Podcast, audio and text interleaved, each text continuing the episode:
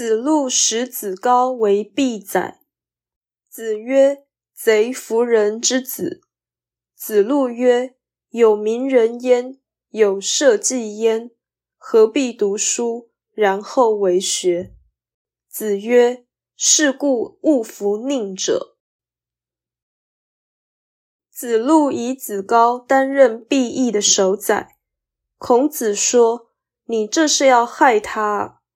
子路说：“有治理民众的事，有祭祀鬼神的事，为何一定要读书，然后做学问呢？”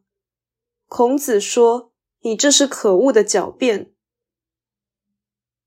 本章表示，用人应该适才适性，而做人应该发挥自己的长才。以掌握政权为荣，必然为恶；或者将从政与为学等同，根本是本末倒置，而是非不明。一般人常觉得读书无用，而社会成就最可受用。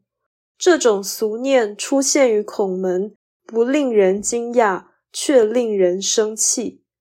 孔子从政是为了熟世。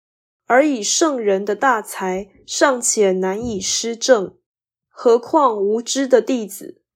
所以孔子对于弃学从政，其其以为不可。